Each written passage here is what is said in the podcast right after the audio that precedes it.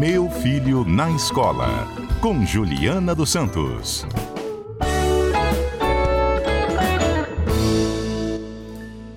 Juliana Santos é consultora, especialista em educação e ela propôs esse tema. Estava vendo o noticiário, enfim, sobre ataques, violência em escola.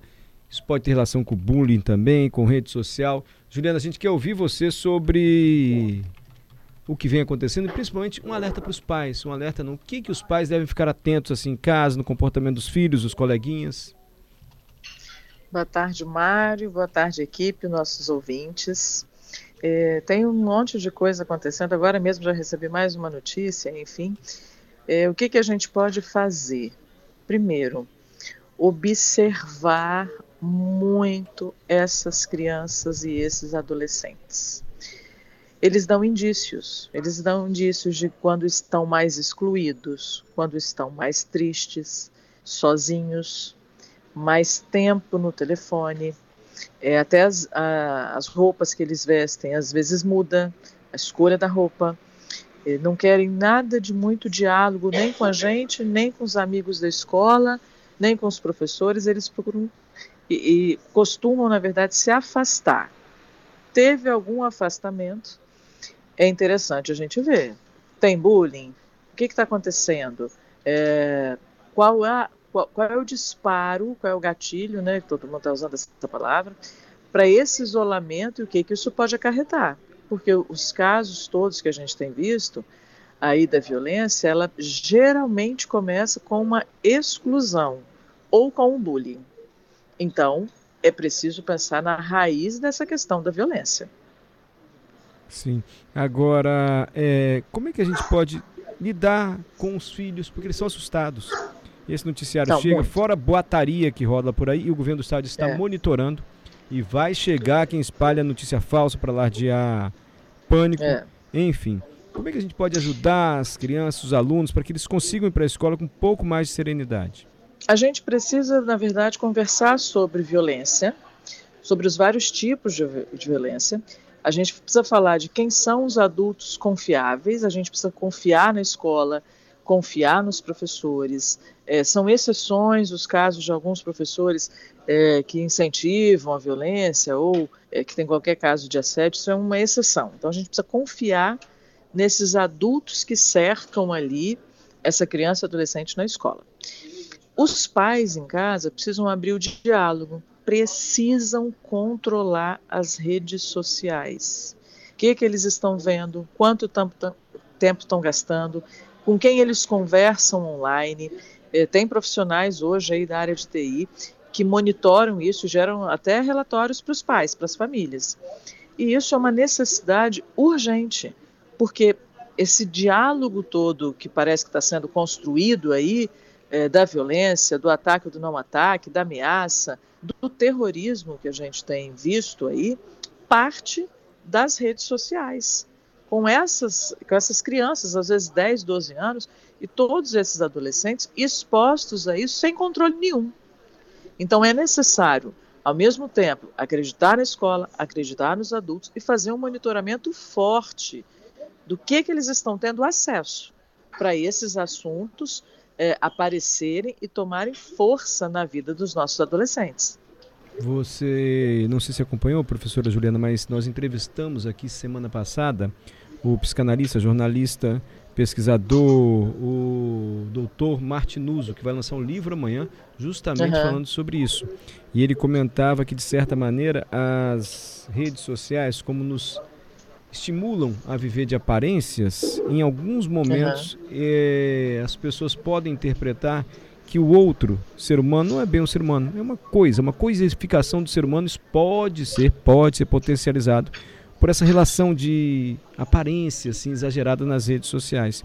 E ele fez uma relação disso que você está falando, desse uso indevido das redes sociais, ou em excesso, ou desorientado com esses atos de violência. É, é o que, que acontece, Mário? Nós, Mário, a gente está numa bolha.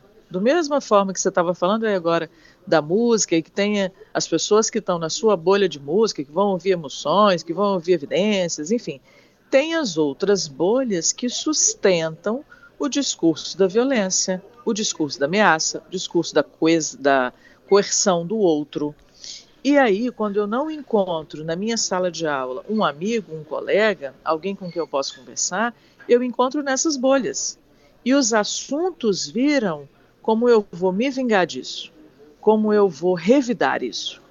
Então, é, alguns estudiosos já estão falando em como eles se encontram numa tribo, porque é uma outra tribo, mesmo tem a tribo do prédio, aqui vai no shopping, tá todo mundo junto ali, e agora tem essa tribo online, que negociam ali o que, que é importante para eles, da mesma forma que a gente tem as meninas que é importante para elas estarem juntas no final de semana no shopping para assistir um filme no cinema, tem esses meninos e meninas que é importante para eles, os valores deles estão se tornando é, articular algumas formas de ameaça ou de atos violentos consumados, tá? Uhum. É esse o perigo, né? É esse o perigo de como eles estão propagando essa violência. Entendi. É, Juliana, algumas escolas ah. reforçaram segurança. Já há algo diferente Sim. na escola e os estudantes, os alunos, os adolescentes ou crianças estão percebendo. Eles já estão vendo uma movimentação uhum. maior na frente da escola, estão percebendo isso. É, você acha que a escola deve oficializar isso e comunicar aos estudantes, ainda que sejam crianças, ou aos pais, ou é pior comunicar e só reforça e, e, e vida que segue, enfim? Eu acho que a comunidade tem que sempre dialogar, né? Algumas crianças não querem ir para a escola. Elas não querem. Eu tenho recebido muita ligação de pai: ah, meu filho não quer ir para a escola por conta dessa violência, o que, é que eu faço? Como é que eu incentivo? É, a sensação ali de ter um, um agente de segurança traz, obviamente, uma sensação de segurança para essa criança. Porque ele olha ali, tem um policial, tem a guarda, ou tem uma segurança privada, enfim. Ele começa a enxergar isso como algo positivo. Alguém vai me proteger, então ninguém vai chegar aqui.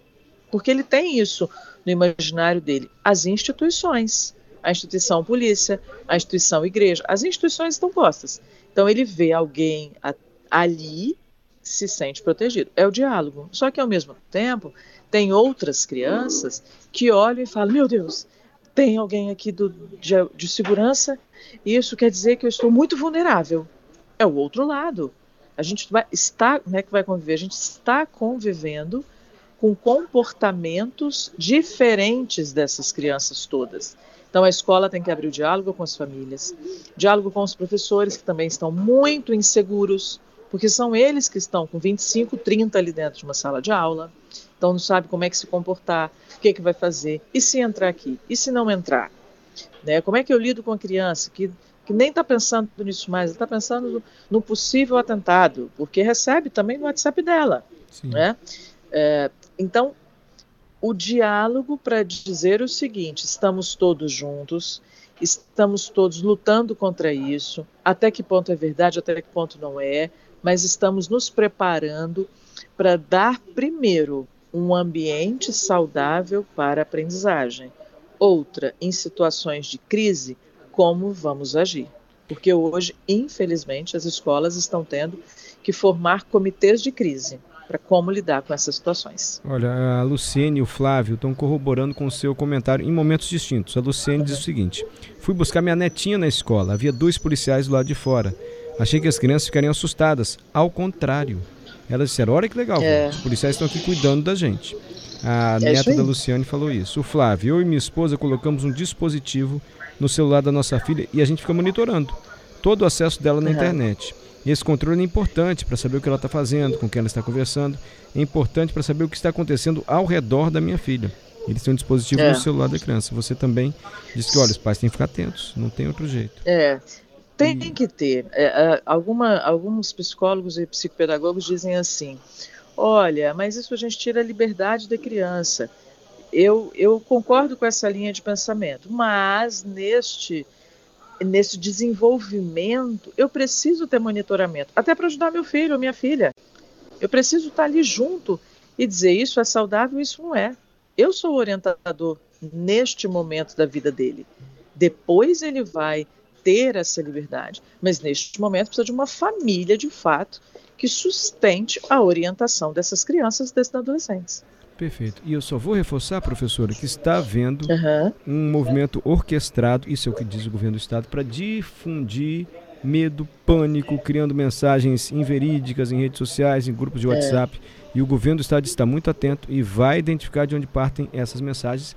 É o que afirma o governo do estado do Espírito Santo. Porque há um clima de medo, claro, porque houve uma sucessão de ataques, mas há também essa rede de boatos que quer assustar, quer gerar pânico aí na sociedade. É, vem para amedrontar ainda mais, né? Infelizmente. Juliana, muito obrigado. Até a próxima quarta terça-feira. Terça-feira, Mário. Até terça semana que vem, se Deus quiser.